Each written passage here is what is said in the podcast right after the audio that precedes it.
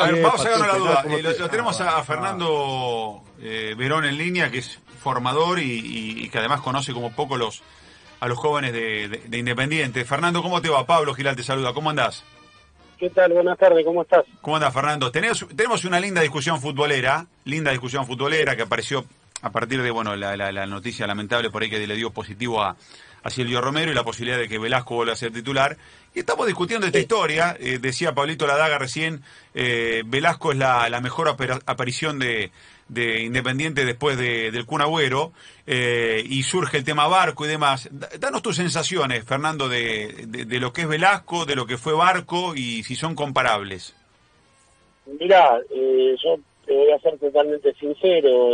yo cuando fue que, que me tocó subir a Ezequiel Barco eh, esta reserva, eh, lo subí, empezó a hacer la pretemporada con nosotros, y después estaba Gaby, Milito, y él conocía a casi todos los chicos por su paso anterior por, por la reserva del club.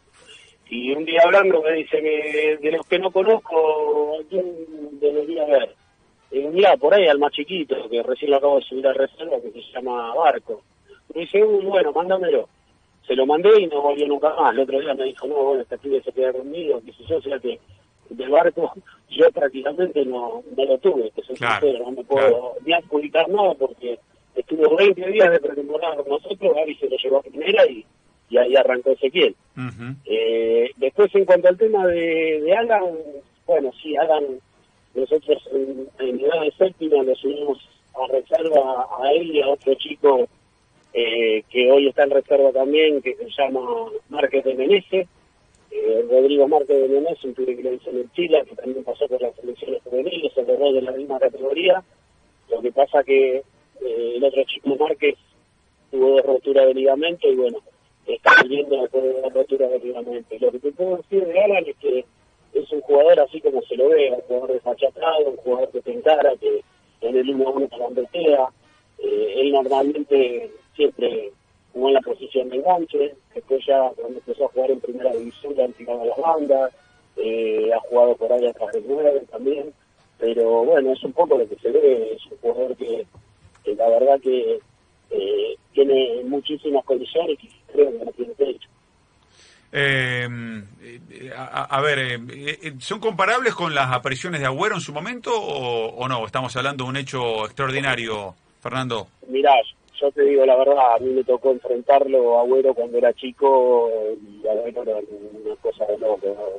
Yo estaba en otro club y, bueno, el club desde, desde infantil, desde novena división, te ganaba los partidos solo. Yo creo que la aparición de Agüero, más a esa edad, fue, fue algo superlativo. Eh, yo creo que tanto Ezequiel como, como Alan son dos muy buenos jugadores, eh, tienen corta edad los dos Alan más chiquito todavía porque recién tiene 18 años, eh, tienen un potencial muy grande, eh, un futuro para mí enorme, pero yo creo que de abuelo es una excepción. Eh, Fernando, notamos desde afuera, eh, en los partidos que nos toca cada fin de semana y por lo que escuchamos y vamos viendo, que, que en estos últimos tiempos, en estos últimos meses, ha habido como una necesidad imperiosa eh, más allá de la categoría y la calidad que los chicos tengan, ¿eh? no, no estoy poniendo en tela de juicio eso, eh, de, subir muchos jóvenes a, la primera de Independiente. ¿Es un buen momento de las divisiones inferiores de Independiente este que está pasando ahora con esta subida, no sé, Chaco Martínez, Velasco, Saltita González? ¿O fue casi coincidente con la necesidad por el momento institucional que pasaba Independiente? Mira, yo creo que es un poco y un poco. hay jugadores que lógicamente el nivel eh, ya los imponía un poco en el plantel de primera y después ante la gran sangría que hubo en el plantel profesional hubo otros chicos que si bien son son muy buenos jugadores eh, por ahí todavía les faltaba un poco de maduración y bueno por una cuestión de necesidad eh, tuvieron que pasar al plantel profesional. Yo a ver yo lo mido desde la cantidad de partidos que, suman en reserva. Yo siempre digo lo mismo, un jugador eh, para pasar al plantel profesional siempre es bueno que tenga, salvo las raras excepciones, ¿no? los jugadores distintos, pero si no, normalmente cuando un chico tiene 20, 25, 30 partidos en reserva, eh, uno ya lo considera como que está preparado. Y acá por ahí hubo chicos que, que han pasado muy rápido de reserva primera sin hacer una, una base de esos partidos que te estoy hablando. Y bueno, ya te digo, algunos lógicamente que, que estaban en un nivel muy grande y otros eh, tuvieron que, subir para cubrir necesidades, pero bueno, lo importante más allá de todo es que se mantuvieron en el plantel, que los cuerpos técnicos cuentan con ellos y bueno, después lógicamente cuando les toque eh, tendrán que demostrar que están para la primera de independencia.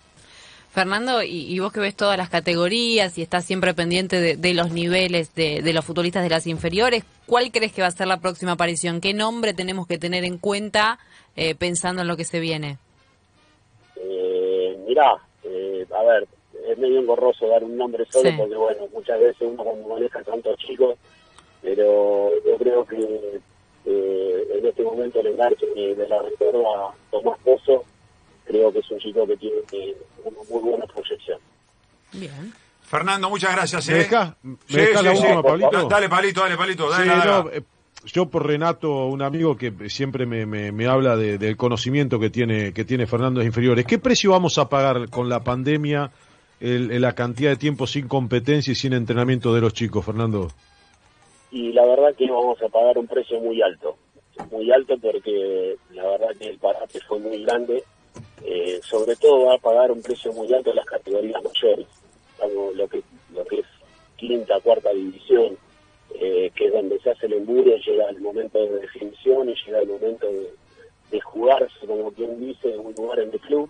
Lamentablemente un año de parate es muy grande y aparte a eso hay que agregarle el contexto que vivió cada chico, en su lugar de origen, en su pueblo o en su barrio.